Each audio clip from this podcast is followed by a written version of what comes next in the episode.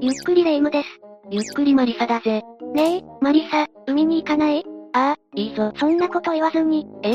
一緒に行ってくれるの？いいぞ、レ夢ムは海で何したいんだ？潮干狩りしましょう。これでアサリが食べ放題。なんだ潮干狩りか。悪くはないが、どうせなら私は他のものを探したいな。運が良ければ奇妙なものに出会えるかもしれないぜ。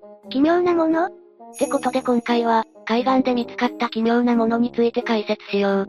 それじゃあ、ゆっくりしていってね。1、巨大なプラスチックパイプ。まずはイギリス、ノーフォークに打ち上げられた奇妙なものを紹介するぜ。ノーフォークってどんなところなの？ノーフォークは田園風景が有名な、農業と観光の街と言われているな。沿岸部には観光地になっているビーチがたくさんあるし、スタジオジブリ作品、思い出のマーニーの舞台としても有名だぜ。え、あの小さな港町？一度行ってみたいと思ってたのよね。のどかで素敵な場所だもの、さぞロマンチックな漂流物が見つかったに違いないわ。幼い頃に遠い外国に行ってしまった初恋の相手からのボトルメールとか、帰らぬ人となってしまった船乗りの恋人が残したロケットペンダントとか盛り上がっているところ悪いが、打ち上げられたのは、これだ。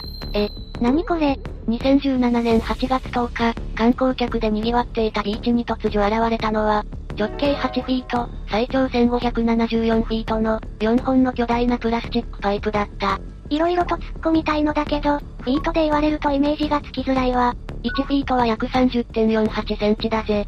ちょっと計算するわね。1フィートは約30.48センチだから、直径が約2.4メートル、最長が約480メートル？ああ、超巨大だろ？東京タワーが333メートルだから、どれだけでかいか容易に想像がつくはずだぜ。ビーチは大騒ぎになったんじゃない？すぐに沿岸警備隊が駆けつけて、危険だから近づかないよう警告したようだが、居合わせた人たちは得体の知れない、しかもこんな大きなものが突然流れ着いてびっくりしただろうな。危険だから警告が出されたって、近づかないように警告しているのは、単純にでかすぎて押しつぶされる危険性があるからで、素材はプラスチックであるため物質的には危険じゃないぞ。ああ、そういうこと。それにしてもこのパイプって一体何なの？プラスチックパイプって判明してるんだから、何かしら調べたのよね？いいや、調べるまでもなく、これが何なのかは分かってたんだぜ。あら、そうなの？当時アルジェリアで進行していた大規模建築プロジェクトのため、巨大なコンテナ船が大量のプラスチックパイプを輸送していたんだ。ビーチに流れ着き騒ぎになった約1ヶ月ほど前、トラブルが発生して、資材が流れてしまったんだぜ。この時打ち上げられた4本のパイプの他に、8本のパイプが沖合で回収されてたみたいだな。じゃあ、関係者は12本のパイプを探してて、残り4本が見つからずビーチにたどり着いてたのね。それにしても、一体どれぐらいの量を輸送してたのかしら。合計3200メートルのパイプを輸送してたみたいだぞ。規模がすごい。それで、この後どうなったの？回収に数週間、破損していたためそのまま利用できず数ヶ月かけてリサイクル。リサイクルされたパイプは、無事アルジェリアの建築現場に到着してるぜ。特に怪我人とかは出てないみたいだな。それは不幸中の幸いね。2、朽ち果てた人形。マリサ、確かに巨大なプラスチックパイプは奇妙なものよ。だけどこう、ロマンがないじゃない。だから解説はやめにして、やっぱり潮干狩りに行きましょうよ。なんだ、ロマンがある話が良かったのか。だったらそう言ってくれよ。ちょうどいい、次に紹介するのはロマンに溢れた漂着物だぜ。え、なになに？場所はアメリカテキサス州、アランサス国立加工研究保護地区。ここは生きた実験場と呼ばれ、海洋生物の保護、研究が盛んに行われている浜辺だ。そんな保護地区にはとあるものが頻繁に流れ着くと、ニュースで話題になってるんだぜ。海洋生物の保護、珍しい生き物でも流れ着くのかしら。頻繁に流れ着くのは珍しいものでも生き物でもない。ビーズのような目は藤壺に覆われ、手足は失われ、藻類で染められてしまった髪の毛。ちょ、ちょっと朽ち果てた人形だぜ。いやー、怖い怖い怖い、不気味すぎ。この朽ち果てた人形たちは、保護地区を管理するテキサス大学海洋科学の研究者によって発見され、SNS に写真付きで投稿したところ、バズって話題になった感じだ。なんでこんなのがバズるの？怖いもの見たさ？っていうかなんで SNS にあげるの ?SNS にあげた理由は、ゴミに対して思い直してほしいと思ったからさ。保護区ではウミガメや海洋哺乳類、絶滅危惧種の鳥類について調査が行われている。そんな調査に携わっている研究者たちだからこそ、思うところがあったんだろう。ゴミで海が汚染されてしまう、環境を考えてほしい。そんなメッセージを込めて写真を掲載したんだそうだ。う。そう言われると、確かに考えさせられるわね。不気味で怖いけれど、かわいそうにも感じるもの。だけど、なんでこんなにも人形がたくさん流れ着くの？人形回収業者が近場で不法投棄してるとか？そもそもテキサス州のビーチは他の州に比べ、10倍以上のプラスチックゴミが集まるらしい。え、なんで？地形や気象によるものだな。ユカタン半島からフロリダへ、そこからテキサス湾に向かって温水が押し出されるように流れることで、ループ電流が発生する。小難しいことは置いておいて、テキサス州の浜辺にはとにかくゴミが流されてきやすいってことさ。プラスチックゴミが集まるから、人形もたくさん流れ着く、と。そういうことだぜ。そもそもゴミが多いわけで、人形だけが流れ着きやすいわけじゃない。中でもメッセージ性の強い、朽ちた人形を SNS で公開することでゴミに対して考えて欲しかったんだろうぜ。そんな狙いは的中。この浜辺には奇妙な人形がたどり着く、と話題になったわけだしな。なるほどね。でもねマリサ、私はロマンが欲しかったのよ。いい話ではあるけど、ロマンとは違うでしょ？待て待て、話にはまだ続きがある。初めて見つけて投稿されたこの人形の頭、なんと35ドルで購入されたんだぜ。え、これを欲しがる人なんているんだ。世の中いろんな人がいるからな。きっと趣味にバチッとハマったんだろう。集まった人形は定期的にオークションにかけられ、実際に売れてるからな。ちなみに人形が売れることで得た収益は、ウミガメ保護プログラムに寄付されてるぜ。へえ、そうなんだ。これは余談になるが、アメリカのニュース番組で人形のことが取り上げられた際、司会者のジョン・オリバーという人物がこんなコメントを残している。燃やして、今すぐ燃やして。うん、怖いもの。至極真っ当な意見の一つではあるわね。それから、残りの人形は1万ドルで全て買い取ろう。海洋野生生物のリハビリテーションプログラムに寄付します。い、1万ドル。本来なら海を汚染してしまうゴミだったものが、こうして海洋生物たちを保護する一助になる。金額もそうだけど、ロマンのある漂着物なんだぜ。うーん、確かにそうだけど、ちょっぴり複雑な気分だわ。なら次は、私たちも見つけることができるかもしれない、幻の漂着物を紹介しよう。幻 ?3、龍涎香。2019年初頭、タイのビーチで謎の塊が発見された。重さは6キロほど。見つけたのは地元の漁師男性で、これは龍涎香ではないかと思い持ち帰ることにしたぜ。龍涎香龍涎香ってのは香料の一種だな。竜のよだれに香りって、なんか嫌な感じするけど、一体何なの？龍涎香はマッコウクジラの結石で、マッコウクジラが消化できなかったものを腸内の分泌物で固めたもの、つまり排泄物だぜ。は、排泄物が香料になるなんて。生成されたばかりの龍涎香は、海の匂いや糞便臭が。いや、最悪。最後まで聞いてくれよ。熟成するにつれて癖の少ない香りに変化するぜ。お香みたいな香りという人が多いみたいだな。あ、そうなのね。さて、話を元に戻すぞ。持ち帰った謎の塊は政府の調査機関に預けられ、分析が行われることになった。謎の塊が有善効かどうかを調べたのね。そうだ、そしてその調査結果は、ドキドキ、80%以上の有善効が含まれているという結果が出たぜ。もったいぶるからドキドキしちゃったけど、よかったわね。なんだよ、リアクションが薄いな。龍涎香はとっても珍しくて、海の宝とか浮かぶゴールドって呼ばれてるんだぞ。香りも良くて、香水などの香りを持続させる効果もある。さらには神経や心臓に効果のある漢方薬としても使用されていたほどだ。使用用途が幅広いのに、少量捕鯨が禁止されたことでなかなか入手できず、かなり希少性が上がっているんだぜ。え、そんなに希少価値が高いものなの？?6 キロほどとか言ってたけど、いくらぐらいの価値になるの？急に食い気味だな。品質によって異なるが、タイで見つかったこの友禅香は、約30万ドルで売却されてるぜ。ドドドド、ドル？円じゃなくてドル。ってことは、約4000万円ああ、まさに友禅香ドリームだな。ちなみに調べたところ、2016年にはこれまたタイで100キロほどの友禅香が見つかっていて、そちらは約3億で売却されたっていう話もある。羨ましすぎる。私も見つけたい。けど希少なものだから無理か。もちろん、そう簡単に見つかるものでもないが、日本海周辺にもマッコウクジラは生息してるから、発見できるかもしれないぜ。海外ほど大きくないが、平戸、土佐、屋久島、沖縄なんかでも発見された記録が残ってるしな。あ、そっか、マッコウクジラが近くにいたら漂着する可能性はあるんだもんね。ちなみに友禅港の特徴とかないの？まず、石のような見た目をしているのに軽い。それから水に浮く。色は漂流した期間やクジラが食べていたものによって変化するから、一概に何色ってのは決まってないぜ。え、ほ、ほんと？うんどうしようマリサ。私がこの間拾ってきたこれ、まさか。マジかよ、ちょっと貸してみろ。あ、まずは針金を赤くなるまでライターで熱して。ちょっと何するのよ、え、草。ああ、匂いもやばいしすぐに固まったな。残念だがこれは偽物だぜ。は？これはオイルボールといって、ただのプラスチックの塊だ。もちろん1円の価値もない。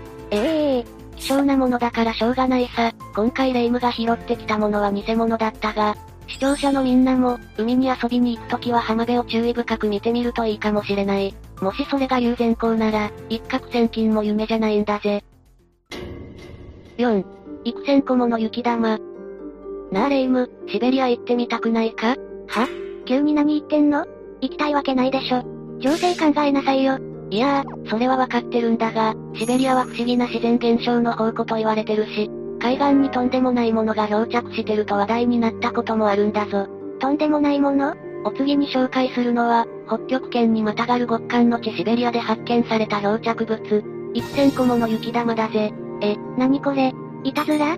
そう思うのも無理ないが、決していたずらなんかではないぞ。2016年10月末、シベリア北西部に位置するオビワンで、巨大な雪玉が出現したとニュースで取り上げられた。近場で雪合戦でもしたのかしら？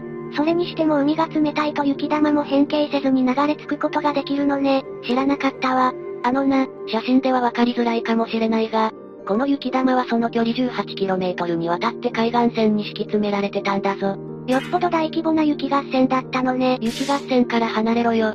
冗談よ。でも 18km にもわたって海岸に雪玉が敷き詰められるなんて、一体何が起こったらそうなるの？さっきも言った通りこれは漂着物だ。海水が凍結されるとき、いくつか段階を踏むんだが、海水は氷点を超えてから冷却されると、小氷と呼ばれる氷の粒を形成する。この小氷が増えることで海表面の粘度が増し、お粥のようなグリースアイスに変化。はい、難しい話はなしで。仕方ないな、簡単に説明すると、浜辺に氷の粒が埋め尽くされて、風が吹くことで転がされ雪玉が形成された。これならわかるか？いや、わからないでもないけど、こんなに綺麗な球状になるものなの？いいや、気温や風向き、地形など、多くの条件が奇跡的に揃って初めて発生する自然現象だぜ。事実、近くに住む地元民たちもこの光景を見るのは初めてだったらしい。なるほど、地形。だから 18km も敷き詰められてたのね。納得がいったわ。同じような雪玉は2014年アメリカのミシガン湖、最新だと2019年フィンランドでも観測されてるな。珍しい現象って聞くと、実物を見てみたくなっちゃう。地形ありき、あとは気温と風向き次第だから、今まで発生したところであれば、いずれまた雪玉を見ることができるかもしれないぜ。5、謎の巨大な肉塊。海岸に流れ着いた奇妙なもの、ラストを飾るのは、フロリダ州セントオーガステンの海岸で発見された、謎の肉塊だ。後にセントオーガステンモンスターと呼ばれるこのブロブスターは、数々の学者を巻き込み、発見から100年以上もの間、複数回の分析が行われ正体について議論がなされたんだぜ。セントオーガステンで発見されたから、セントオーガステンモンスター。なんだか強そうね。その前にグロブスターって何？グロブスターは、グロテスクブロブモンスターの訳語で、海岸に打ち上げられた肉塊を指す造語だな。ブロブスターは日本を含む世界中でたびたび発見されているが、この戦闘オガステンモンスターは、ブロブスターの最も古い記録として有名だぜ。へえ、これは期待できそう。戦闘オガステンモンスターは、1896年11月30日の夜、偶然通りかかった二人の少年によって発見された。その巨大な肉塊は、重さのせいか砂に半分ほど埋まっていたと言われてるぜ。海で遺体の知れないものを見ても、私ならびっくりして近づかないけど、発見した少年たちは好奇心旺盛ね。肉塊を見てどう思ったのかしら。霊夢の気持ちもわかるが、実は2年前に戦闘ガス県付近の河口でクジラの座礁事故があったため、少年二人はこの肉塊をクジラの死骸だと考えたんだ。あ、だったら納得。少年たちはその日のうちに地元の医師、デウィット・ウェッブ博士にその発見を報告した。話を聞いた博士は、早速翌日に海岸で調査を開始。後にも先にも、知識を持つ学者が現場で戦闘ガスケンモンスターを観察したのはウェッブ博士のみだ。時代も時代だし、有名大学の教授に持ってく、なんてできないものね。そうだな。それで、観察したウェッブ博士の見解はどんな感じだったの？少年たちはクジラって考えてるようだけど、肉塊はクジラの形をしていたの？いいや、グロブスターと表現されるようなものは、原型をとどめていないことがほとんどだ。戦闘ガスンモンスターについても同様で、腐敗が進んでいて原型はとどめていなかったし、博士が観察した際、謎の肉塊にクジラの特徴は見られなかったぜ。クジラの特徴って、ヒレとかそういうこと？そうだ、いくら腐敗が進んでるとはいえ、ヒレどころか骨も見つからなかったらしい。砂に埋まらず露出した部分は長さ6メートル、幅が2.5メートル、重量は推定5トンほど。大きい。肉塊は白に近いうっすらピンク色をしており、ゴムのように強い弾力があったと記録に残されているぜ。さてここでレイムに問う。ヒレと骨を持っていない、白に近いうっすらとピンク色の体、ゴムのような弾力がある。何か思い浮かぶ海洋生物はいないか？ヒレと骨がない海洋生物ってかなり絞られるわよね。あ、もしかしてタコ？だったら身も白っぽいし弾力も納得がいくわ。おお、いいぞいいぞ。博士もレイムと同様、これは巨大なタコであると考えた。さらに、辺りをよく観察すると、5本の触手のようなものが砂に埋まってるように見えたそうだ。タコの可能性大じゃない。話はここでとどまらず、肉塊発見から約2週間後、別の博士によるこのような記事が地元新聞に掲載されてるぜ。口のような器官が頭の下側にあり、2本の触手に保護されている。さらに別の箇所から触手が4本、途中で切れてしまっている尾のようなものが1本見つかった。この肉塊はバラバラになっており、触手部分は本体と離れたところに残されていたが、これは波打ち際で動かなくなる前に、敵と激しい戦いをしていたことを示す。あれ、触手は6本。もしもこの尾触手として解釈するなら7本、根元から切れてしまった触手がもう1本存在すれば、タコ確定。そう思うよな。え？ここからより多くの学者を巻き込んで議論がされることになるんだぜ。だけど、触手があってゴムっぽい生き物なんてイカかタコぐらいしかいなくない？色と触手の本数を考えてもタコで決まりでしょう。おお、鋭いなレイム。謎の肉塊はダイオウイカであると断定した博士もいるぜ。え、私の発言聞いてた？ああ、色と触手の本数だろ？そんなの、腐敗が進んでたからわからないじゃないか。あ、さて続きだ。突然だがこの肉塊、発見から約1ヶ月後、1月9日から15日にかけて波にさらわれてしまっている。ええー、それじゃあ調査ができないじゃない。大丈夫だ、運よく近場のビーチに流れ着いたぜ。ほ。ただ、ウェッブ博士は肉塊がまた海に流されてしまう前に、別の場所へ移動させることにした。その際、標本を採取、説明文と写真を添えた手紙をハーバード大学比較動物学博物館へ当てている。残念ながら博物館から返事はなかったようだが、謎の肉塊はこのことがきっかけで、当時アメリカで等足類研究の第一人者と言われていた、イェール大学のアディソン・エメリー・ベリル教授の目に留まったんだ。すごいって言いたいところだけど、等足類って具体的にはどんな生き物を指すの？頭、胴、足に分かれている軟体動物が該当するな。具体的にはイカ、タコ、オウムガイなんかが等足類に当たるぜ。専門家来たそれで、等足類第一人者の見解はどうなの？ベリル教授は謎の肉塊について、当初はダイオウイカであると考えていた。当初はああ、1月に発行された地元紙によれば、ベリル教授はウェッブ博士を含む色々な大学の教授たちと議論しているという内容とともに、謎の肉塊のことを、はっきり、注目を浴びているダイオウイカの標本と記述しているんだが、なぜか翌月2月には、肉塊に対してオクトパスギガンテウスと学名をつけている。オクトパスってタコのことよね？そうだぜ。ウェッブ博士からの説明と写真でしか確認してなかったから仕方ないかもしれないが、いよいよ肉塊の標本がベリル教授の元に届けられたことで、衝撃の事実が発覚したぜ。どっちだろ？イカなの？タコなの？ベリル教授は標本を調査し、次のように結論付けた。この肉塊はタコではなく、鯨類である。え、まさか、第一発見者である少年たちが正解？それは予想外すぎるわ。これにより戦闘オガステン改め、クジラの死骸だと断定された肉塊は別の場所に移動されることに。謎の肉塊として一躍有名になったことで、移動先には多くの人が訪れ観光名所になったんだぜ。謎の肉塊、なんて記事を見てたら、私も実物を見たくて訪れるだろうけど、クジラの死骸が観光名所になるってのもなんだかシュールさが拭えない気もするわ。そうそう、その後死骸はどうなったのか不明である。は？腐敗も進んでいたし、おそらく埋めたか海に返したんだろうぜ。そっか。うーん、すっきりしないけど、今日も解説ありがとうねマリサ。個人的には友禅校が、おいおい、勝手に動画を締めようとしているみたいだが、まだ終わっちゃいないぞ。うんここまでが謎の肉塊が発見された当時の話だ。それから75年後の1971年、止まっていた研究は再び動き出す。でも、クジラの死骸として終わった話じゃ。当時の新聞記事の切り抜きを見つけ興味を持った博士により、再度調査が始まったぜ。もしや熱い展開？博士はイカとタコ、哺乳類であるクジラの体内組織に着目し、謎の肉塊との比較を試みた。その結果、75年の時を経て、真実の瞬間が訪れた。肉塊の体内組織はクジラのものとは異なる。タコの組織とも一致はしなかったが、似た構造であった。と発表しているぜ。巨大タコ説に戻った？さらには1986年、シカゴ大学の生化学者により肉塊に含まれるアミノ酸について調査が行われ、コラーゲン性タンパク質の巨大な塊であるとの結果が出されたぜ。つ、つまり戦闘ガスンモンスター巨大タコ説にプラス1票だ。巨大タコ説が一歩リードしてる。けどな、電子顕微鏡と生化学分析の精度が飛躍的に上がった1995年、肉塊に含まれるアミノ酸について再調査が行われた結果、ほぼ純粋なコラーゲンの塊であり、クジラの皮膚の部分であると発表されたんだぜ。え、ちなみに2004年にも分析が行われたが、1995年とほとんど同じ数値が出ている。なんだ、結局のところ戦闘ガスンモンスターはクジラさんの死骸だったのね。そうそう、タコ説をしていたもう一人の博士の記事、覚えてるか？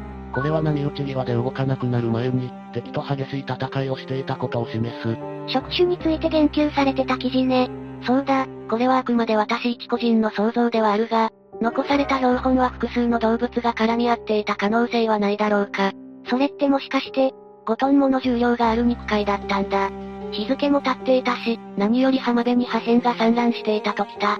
私は科学者でもなければ研究に関する知識もない、標本がどのように残されたのかもわからない。しかし、採取された標本が部分的に異なる生物だった場合、戦闘ガスケンモンスターが当時のまま残ってないことが惜しまれるわ。